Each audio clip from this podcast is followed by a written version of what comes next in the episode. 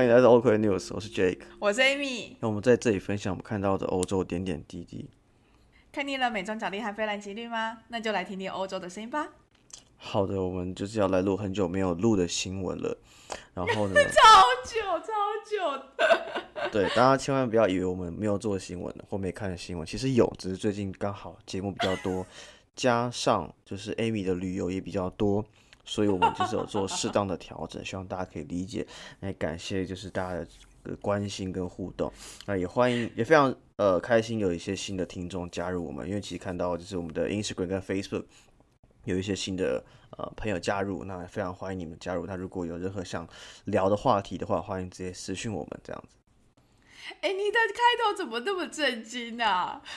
就是要强迫自己震惊起来，不然我们太松散。因为我们刚刚其实大概花了哦，花了快一个小时在聊、那个，快一个小时，要聊什么新闻，但其实中间其实新闻是很确定，但我一直明显感受到 Amy 可能刚放假回来或太久没录新闻的关系，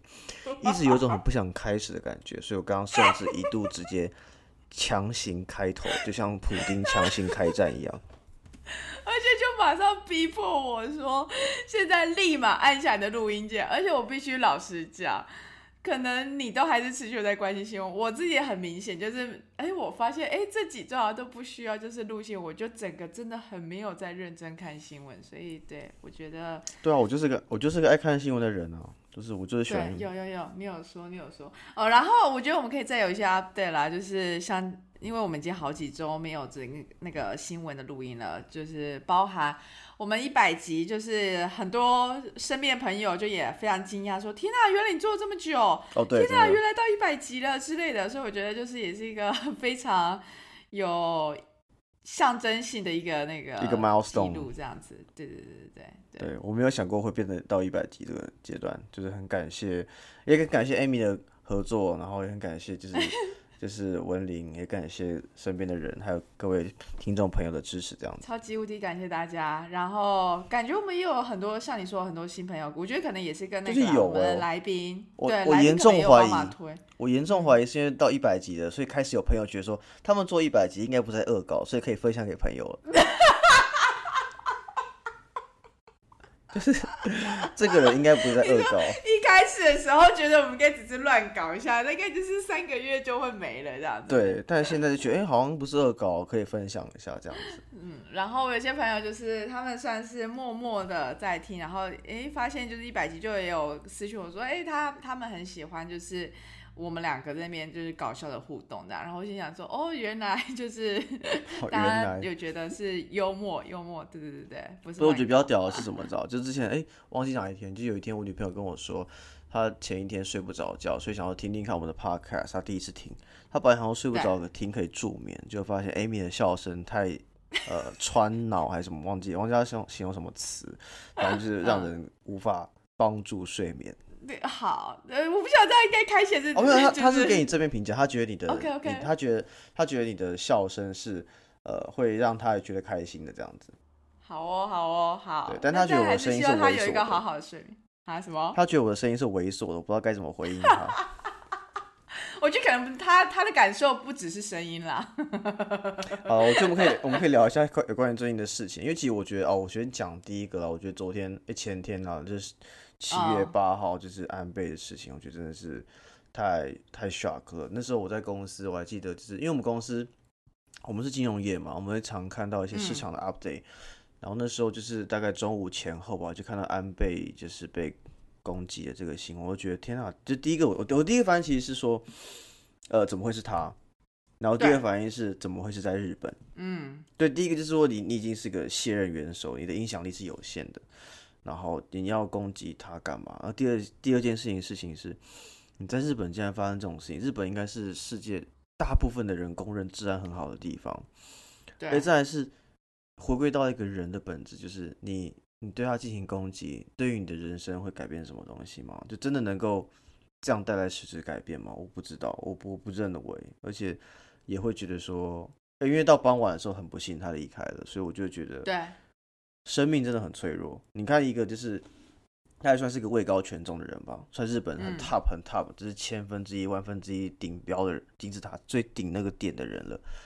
对，他也抵不过这两三颗子弹，就再见。对，这这该该说这是密码。其实老实讲，就是我有因为之前那个我们有些日本日本同学嘛，然后所以就也有稍微聊了一下这个。然后其实他自己也说非常的讶异，就是怎么会就是发生在日本，甚至是他说是在他就是高中的 neighborhood 这样子，所以他也觉得就是非常难以置信。然后就我发现就很多新闻就开始讲，就是毕竟你知道就是。之前他是首相的时候，我觉得好像台湾新闻都还没有讲那么多。但是这一次的事件以后，就开始说哦，他过去曾经推动什么样的那个友善台湾的外交啦，或者说曾经有就是帮助台湾怎么样，就很多新闻啊，你就又会觉得说很可惜，怎么没有在之前的时候我们都知道这些事情，然后反而是在人离开之后，你才就是很缅怀这一切。对，这也是一个大家人性就。我们都一样啦，就说大家都会去比较忽略当下的一些事情，那只有在事后发现不会再发生时，才开始觉得啊可惜跟惋惜这样子。因为，哎，你刚刚讲到这件事情，我觉得最最让人觉得可惜的事情是近期发生其中一件，是说去年，因为可能大家看到说有人会说他说过一句话是什么，台湾的事就日本的事之类的，就是什么呃台美日联盟的事情。其实这件事情是去年十二月初的时候，他在一个跟台湾很多的呃政府政府机要的人在开视讯会议的时候讲的话。嗯，那其实没有媒体大幅报道这种东西，因为其实这种东西我相信是那种就是台湾媒体最爱报道的那种 slogan。但为什么没有报道呢？我会去查一下。对来讲，这个 slogan 应该就是会。那什么台湾是日本是这种这种标题，他都下好，你竟然不会报道？为什么？因为当时是高嘉瑜。的家暴事件，各家媒体都在报这个东西啊，所以被盖过去，就是就是我不知道，就是你自己都不关心你的国家，要怎么让人家关心你？对啊，嗯，就是我不知道，有时候会对这个这个社会跟这个媒体生态都蛮失望的。嗯，对，你有要改变它吗？难偏难，我只能做好自己的本分。好了，然后还有什么要那个更新的？哦，我觉得还有个东西值得更新，是我觉得跟我们的跟我们的频道有关系。虽然不是我们频道的主轴，就是上个月是 Pride Month，是 LGBT 友善月。为什么你为什么不是我们频道的主轴？我们频道并不是 LGBT 为主，但是好像蛮多 LGBT 的朋友的，所以我们。这表示是一个 LGBTQ 什么友善的环境，我觉得是好事啊。的频道，但是对对，然后所以其实上周我不知道，我因为像我我知道全世界各地都有很多的活动，那我可以分享我们公司的活动，因为我觉得我们公司算是非常非常友善的。首先是我们公司的总部在美国，他把因为我们有一栋大楼，他把顶楼所有灯变成是彩色那个 LGBT 的颜色。然后我们公司大部分的人这个月的那个我们有 calendar，calendar 是可以设定颜色的。然后我们这个月大部分只要是你是比较认同这个价值的话，你的 calendar 就是彩色的。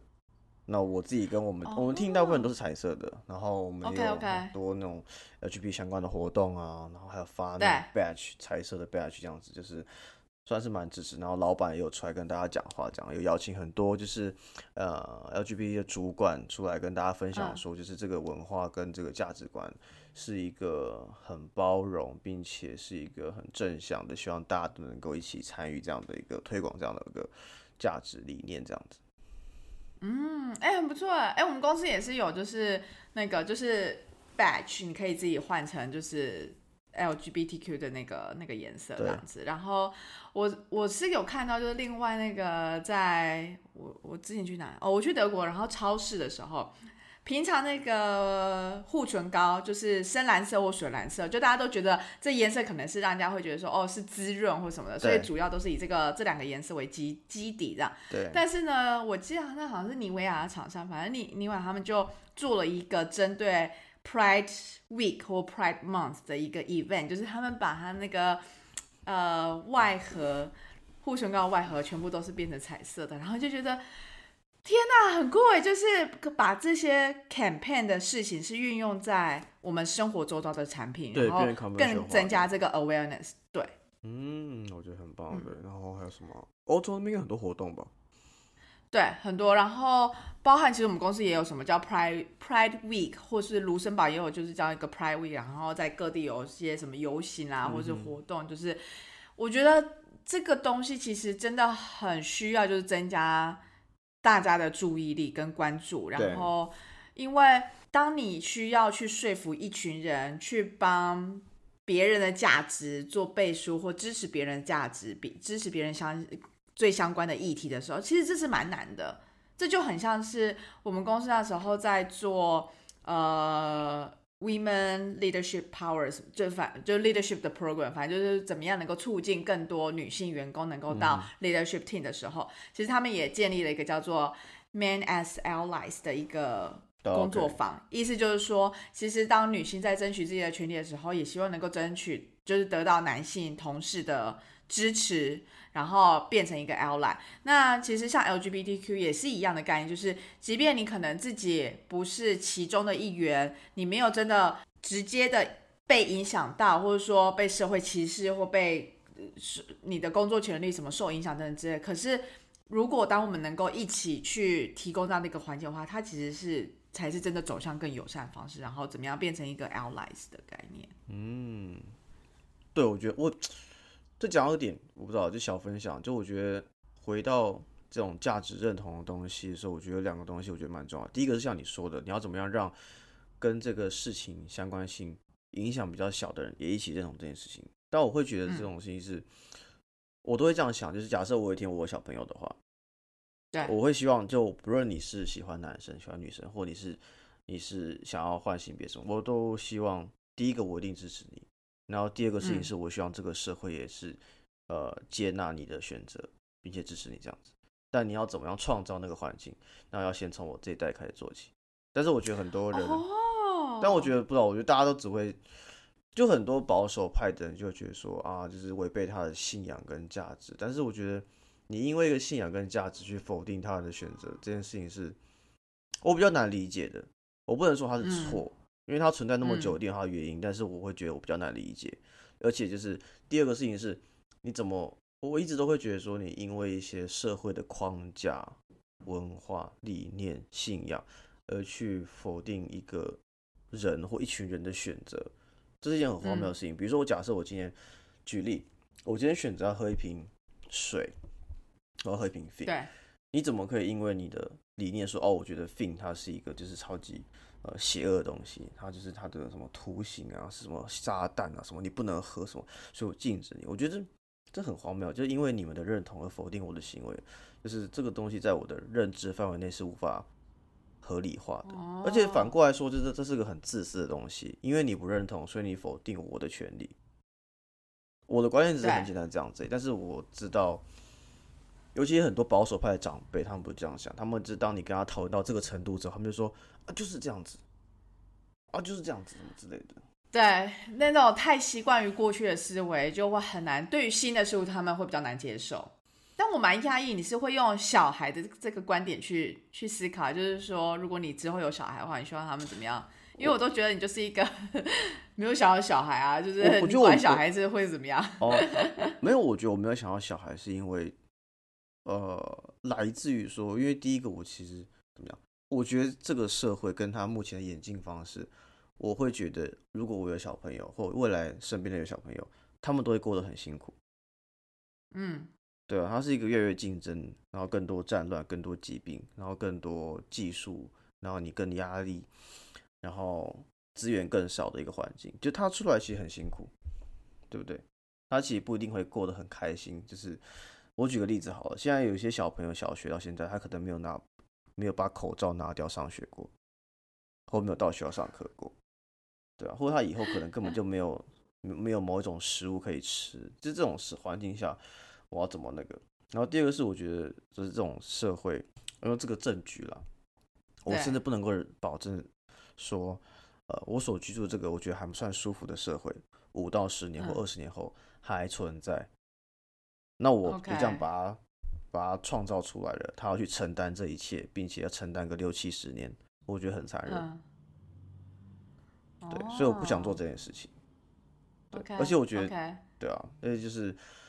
我没有一个很强的一个，哎、所以很冲突哎、就是你你意识到说好的确不会比较好，所以你就不想要小孩，可是同时你又会希望就是这个社会持续往一个好的方向前进，因为你会设想如果有小孩的话会怎么样。没有啊，因为就是因为我觉得就是，然后最源头的东西就是生命存在的本质，其实就是你要繁衍，不是吗？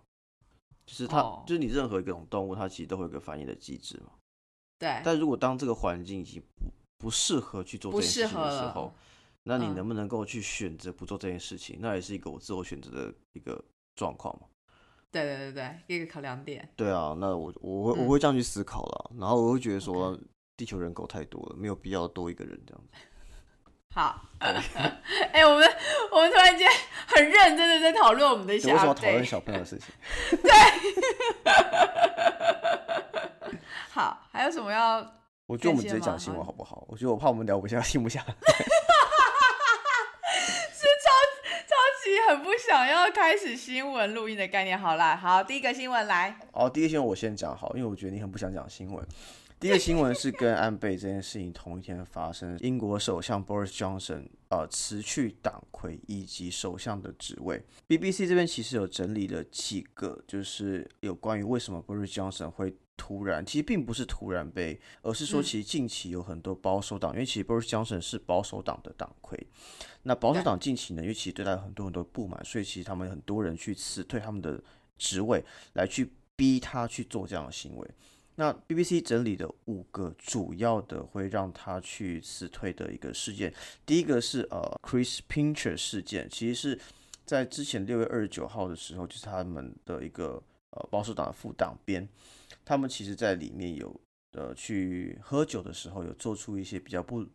良的一些比较怎么讲逾矩的行为，逾矩的嗯行为，所以造成他们的党团有非常非常负面的一个效果。呃，第二件事情是，其实在而且其实老实讲，在那一件事情当中啊，Boris Johnson 一开始他就是说，哎、我其实不晓得这些事情啊，然后对但就是当然就还是会是说算是支持他这样的一个人嘛，然后但之后就是很多证据显上，然后甚至是当事人之后就说，哎，自己也引咎辞职什么之类的，然后 Boris Johnson 就就是他这件事情可能就没处理那么好，他自己之后也事后也。呃 more or less 就承认说，可能可以再做更好一点。对，因为他其实有承认他在二零一九年有被告知这件事情，然后并且有要求他去要求那个副党鞭去道歉这样子，所以其实嗯呃，第一个事件是让他让对于观大众的一个形象变得一个比较负面的一个效果。然后第二件事情是派对门，因为不知道大家记不记得，二零二零年六月的时候，其实他那时候参加一个生日的聚会，因为违反防疫规定，那其实在今年的时候已经确定被罚款了。那其实对于二零二零开始的疫情来说，当时尤其是欧洲、呃英国，算是疫情相对严重，并且在封城规定上是很严的。那他这样嗯的行为，又身为一个国家领袖的话，其实非常非常非常扣分的一件事情，所以让他以及整个保守党对于大众的信任度大幅的降低。那第三件事情，呃，我觉得第三件事情是一个全球，但主要是说他们呃所抨击的事情是英国的一个通膨飙升。那现在通膨已经高达九点一了，那其实这个数字的确偏高了，但因为全球现在都很高，因为像美国应该现在是八点五多还八点六多吧，然后因为、嗯呃，除了整体的货币的宽松，加上俄罗斯入侵乌克兰，导致原油价格跟食品价格上涨。那但是因为在政府采取的一些措施上，让民众并不是很满意，所以造成生活成本的提高程度是比大家预期还要更高的，所以让大家非常非常不满。那另外还有一件第四件事情是，其实是叫做呃 Owen Patterson 的事件，因为二零二一年的十月，其实那时候当时呃报他们有对于这个 Owen Patterson 有个停职，因为他当时被爆说有贪腐的行为等等的。那其实在这个过程上所以等于，说是他自己的内阁的官员，然后被爆。对，有点像是什么啊，什么陈水扁政府里面谁拿了钱，或嘛蔡英文政府里面什么苏建文拿了钱被判刑这样子啊，怎么这么刚好实施啊？对，为什么想要刚好做一个比例？没有，因为我那因为我最近刚好有一天就看到那个新闻，就判刑出来了嘛，因为就是呃那种苏家权的那个亲戚苏建文吧，他拿了很多钱被判十年，然后时代力量的那个谁啊徐永明吧被判七年，那什么之类，就觉得啊真的是好不重要。然后第五个就是说，其实呃在英国这边的党团认为说，其实的确，Boris Johnson 在上任之后，在尤其是因为当时是英国要处理脱欧的事情，然后当时是轰轰烈烈，但其实发现，呃，Boris Johnson 在把的确把脱欧事情做完了。嗯，但是他做完之后，好像就没有一个很明确的一个施政重点或未来规划，然后甚至呃，Johnson 的前顾问呃，D. Cummings 还指着他像个失控的购物车在东碰西撞，并不能够真的很明确的带往英国去下一个方向这样子。种种的因素造成他受到呃党团的不信任，然后被逼到退位。而且其实就是新闻报道上面就是也是 BBC，就我们也有看到其他，就是说其实。呃，真的要让他，呃，就是说，应该是说，在英国啦，要让首相下台其实很难，但是又不是不可能。然后是反正就是这个不信任投票对于他们来讲是非常，呃，非常关键的。其实他在第一次的时候，好像是六月初的时候，其实就曾经他们想要推翻强生了，可是那一次的他还是有得到就是信任，但是因为之后又有越来越多很高级别的那个。那个，然后也因为一些丑闻，然后辞职，然后越来越多人这样子仿效，所以他就真的没有其他的方式了，所以他就就就只好走出这一步，然后辞任英国首相，然后甚至是伦敦很多很多曾经跟他共事过人，常常都描述 Boris Johnson 是一个抹了油的小猪，就是。摆表示说，他其实常常都可以摆脱很多很紧张的局面，但这一次看起来好像就没有办法再反转了。我觉得，我觉得就是用一直用英国这边的保守党啊，还是什么党团，然后不是这样子很难举例。我直接用一个明显的举例好了，就很像什么呢？就很像民进党现在内部自己发动要推翻蔡英文这样，然后后来蔡英文真真的被推翻了，像这样的概念，懂吗？就不是国民党说要推翻的，是民进党要推翻的。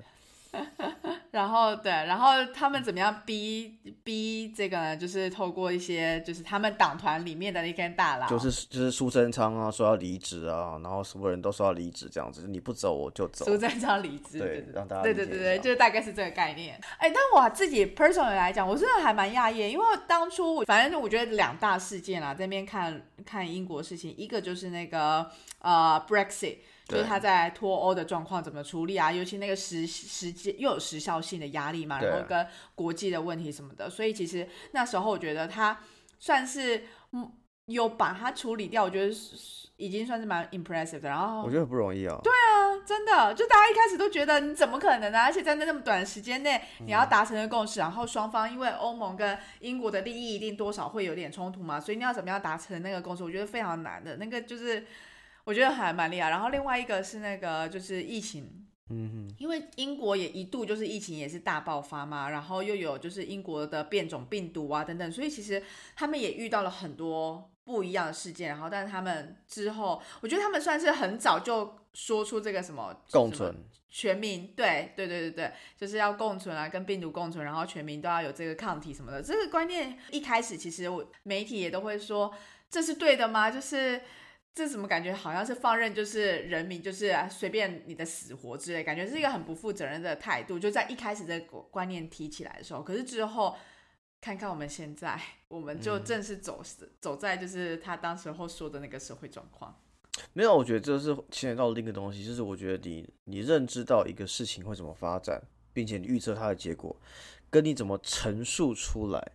以及你怎么样跟其他人沟通。这件事情，这是三个层次的事情，那这都会影响到他人对你的观感。那尤其是他是个政治人物的话，其实是他人对你的观感是很重要的一件事。因为假设我我就是一个路人，那我怎么讲呢？刚刚他们屁事，关我屁事，对不对？他们怎么对我想我，关我屁事。但他不一样，他是一个政治人物，所以我觉得，嗯，只能说不好当。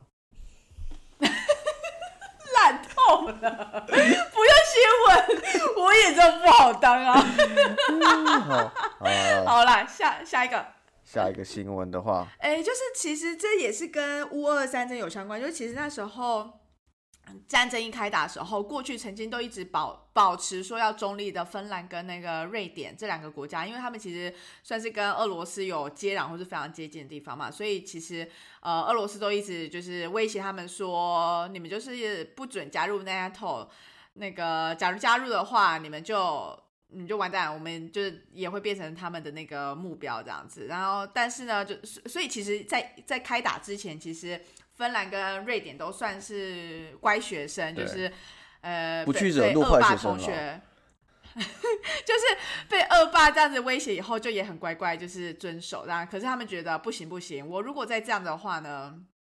我就是成为下一个下一个被攻击的对象。对，然后其实他们的人民也有这样意识到这个问题啦，因为其实之前我忘记是芬，哎，好像是芬兰，反正他们都也会投那个嘛，就是让公民投票，就是说，哎，你到底是支持加入还是反对加入？那 anyway，总而言之呢。芬兰跟瑞典，他们都同时要申请，就是 NATO 这样子。那要加入 NATO 这件事情，并不是说，哎，我今天想要加入，我就可以加入。我是需要就是其他三十个会员国就是都同意。那之前很多呃国家其实也不太敢太正面的表态，因为毕竟你表态说，哎，我支持他们加入，其实换而言之就是你就激怒到了俄罗斯嘛，你就是跟他。就是站对立这样子，那但是在这一周，我看一下哦，是是这一周，我记得德国他就也首先就是还蛮表明说，没错，我们就是我们会同意，就是那那个芬兰跟瑞典，就是他们加入 NATO 的这个成为我们的 member 这样子。然后那其他国家，卢森堡是也蛮支持的。卢森堡也是支持的，对。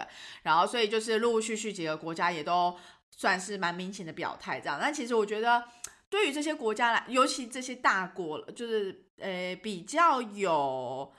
影响力的大国，他们明显的明清楚表态是一个非常指标性的一个行为。不然大家就会觉得，就各个国家就会开始说啊，我先看一下别的国家怎么样做，我才不想要当那个第一枪。对，因为通常第一枪你就会被认为说就是你在带领的，那可能就会成为俄罗斯的眼中钉嘛。所以其实我觉得这是一个非常难得，就是在国际间的这个局势当中，就是愿意这样子站出来，然后很明确的表示说我们同意他们加入。那当然，俄罗斯这一边他们就也当然北宋啦，他们就说好，你们这些就是西方国家，你们等着瞧好了，就是你们现在不仅对我做这些呃制裁活动，甚至你还就是邀请芬朋友芬兰跟加入对邀请其他人要准备踏入到我的门户之类的，他们就说等着瞧好了，就是之后的能源战还有一波，就是会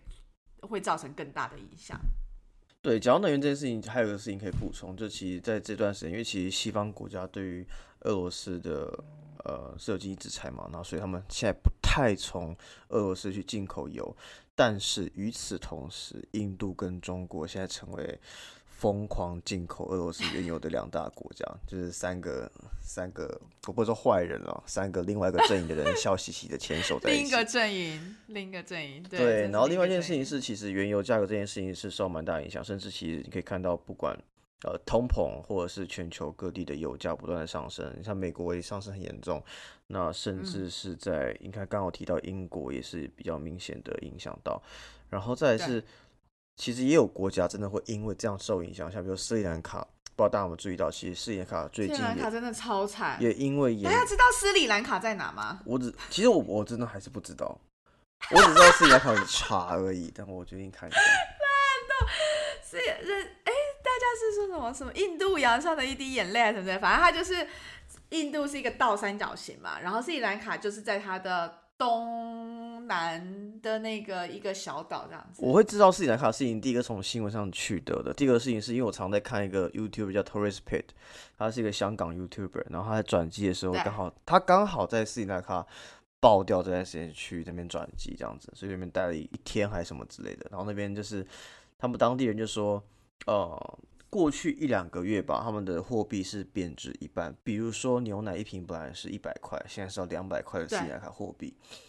然后因为贬值太严重了，就等于是通膨很严重嘛，所以他们现在的商品的标价是不标价钱的，你要当天问才知道。啊对，因为因为它所以所有东西都是实价的概念。有点像，而且它的实价就是就是很像是，对，有点像去海产店，他说实价，但那个实价是会波动非常严重的。海产店的实价，每次就是吃下来都会觉得非常的惊恐，就你心脏蛮大颗的。然后，但斯里兰卡感觉就是每每样东西都是这样的一个概念，而且其实主要的原因，斯里兰卡会就是在破产这个状态，就是在于说他们的完全没有外汇存底嘛，所以他们其实很多什么生活用品，包含卫生纸啊，你刚刚说牛奶这些，其实完完全全都没有办法有足够的呃供给给到就是人民，然后这些燃料啊、民生物资什么的全部都没有，所以其实斯里兰卡的状况应该是从四月那时候就已经开始了，然后一直越来越越惨，然后甚至你也看到很多新闻，就是说什么呃他们的嘟嘟车就是所谓像计程车这样的一个概念，他们明明就应该要工作，可是因为没有油，他们在等着要加油。所以他们也没办法工作，所以它就是一个恶性循环的概念。很扯，因为我那个我看那 YouTuber 好像就是因为他本来要飞到伦敦还是什么之类的，然后他飞机本来被取消，因为没有油。对，很扯。哎，而且其实我突然想到，我忘记我在跟谁在聊，反正就是说他在他其实常常转机的时候都是要在可伦坡转机，可伦坡就是那个斯里兰卡，然后所以但现在也就是也都。对，然后不确定。更屌的事情是他他们的总统还是总理，又因为总理对，因为抗议的民众太多，然后他涌到他们家里面，等于是总统官邸被民众入侵，然后泳池被占领，然后听说现在已经辞职，并且已经失踪不见了，不知道跑去哪里。哎，可是我觉得不是啊，我看到他那个泳池，我就想说，天啊，这真的是 有这种不食人间烟火的总理，因为。人民就是连卫生纸都买不起，然后所有的民生最基本的民生物资都没有时候，他还有他还有这样，就是你知道完全不一样的生活。可不一样啊，就就身为国家元首，搞不好他的游泳池是在很久以前盖好，并且很久以前他们的生活可能是很好的，只是现在很那为什么那那些水可以拿来就是看可以干嘛？为什么要在那些泳池？可能还没卸掉嘛，就是。你说放了放了半年的水就放在那里，我想说，我下午都要请直播再游游个五百公尺，懒透了。反正我真的觉得这就是经济状况真的就是真的很不好，所以其实人民都疯了嘛，然后所以就示威者什么的，就是占领，所以只能说最近的。社会最近世界非常的不平静，对啊，很不平静。因为美国一直有各地都陆陆续续啊，而且你记得我很久以前有说过，就是上海解禁之后，大家要小心注意安全嘛。你记得有讲过这件事情？对对，有。就是上海真的就是解禁之后，大概发生了三四次的随机砍人事件。我干，对啊，就是我不是我，我现在不是要炫耀说我猜对，只是我觉得大家要有个风险意识，说评估周围的环境之后，你要去想象出大概可能或者什么极端事件发生来预，还有可能哪些风险，然后看怎么样能够趋避那些风险啦。对，因为真的，当你那叫什么，就是心理状态很不平稳的时候，其实人会做出什么事情都不知道。所以就像是斯里兰卡这个，其实我看到一个影片。一方面我是也觉得哦天呐很混乱，那总理这样还好吗？可是同时我也三炮也可以了解说，当人民你连下一餐在哪里都不知道，你什么东西都付不起的时候，你真的会无所不用其极。这就是人的一个最基本想要生存的方式嘛。你就是想要生存下去，那你就会你你会失去一些基本的判断，然后你就会做任何。任何事情都有可能发生。对，我们讲到就是说，人会被逼到极致，会做出一些超脱理解的事情，或超脱社会规范的事情。第三个新闻就是有关这个事情的，但其实没有这么严重。就是说，研究发现，荷兰的学生大概每二十名就一位会去使用过动症在使用的呃药物来获得更好的成绩。嗯，他们荷兰的新闻在。二零二二年的七月八号发出来的，在过去一年当中，大概有百分之五的大学生研究指出，大概有使用过呃过动症的药物，并且呢，其实这个药物本身它是一个 hard drug，代表什么？它其实并不是一个可以常态或消费取得的药物，是要透过医师处方才能获得药物。但是很多学生呢，会透过非法的方式取得，让他们在可能研究报告呃 deadline 前或考试前，能够更好的去面对这些东西。我会转太硬吗？不会，我觉得转的很好，而且我刚刚忍不住很想要笑，想说这样子也可以转。哎，但是我觉得这个新闻其实，我们为什么会想特别想要把它拿出来讲呢？我觉得主要想讲是因为说，就是嗯，第一个事情是，就是呃，药物的使用，即使你有规范的话，就是大家怎么去使用是另外一件事情。因为药物怎么，药物是一种化学物嘛，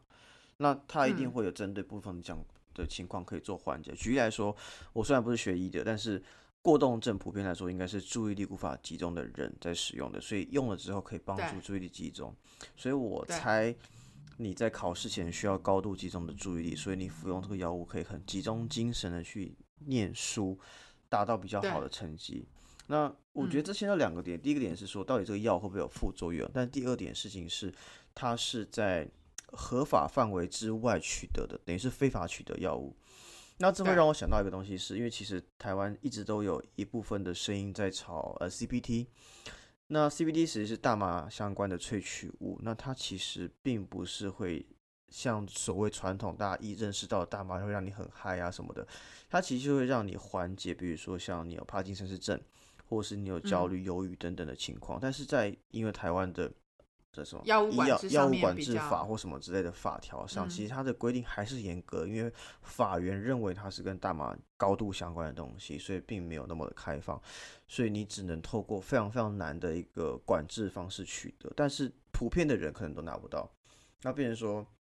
其实有个药物很明确的可以帮助到一些人，但因为这些法条，所以大家有些人是用非法的方式取得，来帮助身边的亲友获得比较好的缓解。所以这边想要提但反而这些非法的管道反而是更更高的风险。呃，高风险是不一定，但是的确可以帮助这些人。但高风险可能存在于，嗯并不是说药物的后遗症，而是可能被抓到的后遗症。啊，对但这种事情就是说，我会想挑这一则分享，是因为说有时候大家看到会说啊，就是要守法什么的。但是问题是，大家有没有想过这件事情是法律是人定出来的？对，就是当时的法跟现在的法真的适用吗？就是或者说这个法的意义真的是存在吗？就是有时候这种社会奠定出来的规则或什么，其实就跟我们最一开始讲到的 pride，就是比如说婚姻平权这种东西一样，就是说，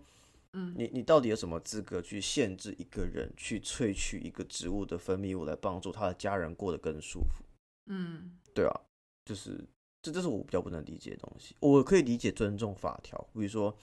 你你有什么伤害罪啊，还是什么你有什么个人隐私法啊什么之类，我觉得都可以理对解，这是人跟人的互动的东西。但是当一个人在做选择的东西的这种法条，我都不太能够理解，，对啊，哦。哎、我其实没有，我其实同意，就是其实法条一定都会变嘛，就是随呃，应该不是说都会变，应该是说随着时代的演进，我们的对对对，然后我们的或者是说针对我们的科技研究什么，我们知道了更多事情，我们只把更多未知的东西变成已知的话，我们可以再有更好的判断，去想说我们要怎么样去发展我们的法条的机制。那但是同时制定法条的时候，哪些是我们必须要注意到的 factor？例如说，这个法条定定了以后，是能够更让人民去走向我们更好的社会相信的价值呢对对对对，是这样呢？还是说我这个法条的制定只是希望避免哪些一定的风险？那这些风险是一定要用法条去限制住呢，还是说有其他机制可以去做？我我其实没有很认真的研究，只是我在思考法条对于我们的生活，就是对于人民的一个生活的角色的扮演，我觉得它有可能是不一样的。在对啊，我再举个极端例子嘛，就是说，比如说像新加坡，我记得他什么吃口香糖是违法吗，还是什么之类的？那我举个例子，嗯假设我就是一个吃口香糖才能缓解我焦虑的新加坡人的话，那我不是活得很痛苦吗？嗯，那我你为什么可以制止我做这件事情？就是我不知道，这都没有对错啊，我只是会有这种困，常会有这种困惑而已。对嗯，同意。对，所以就是嗯抛，就是分享这个新闻，让大家去想一下，就是到底合法使用、非法使用这件事情，以及你怎么去取取得药物，呃，让你的生活过得更开心，以及你怎么去做你的选择，会让你过得更呃开心并且自在。对对，好，那我们今天好新闻分享到这边，好，OK，谢啦，拜拜拜拜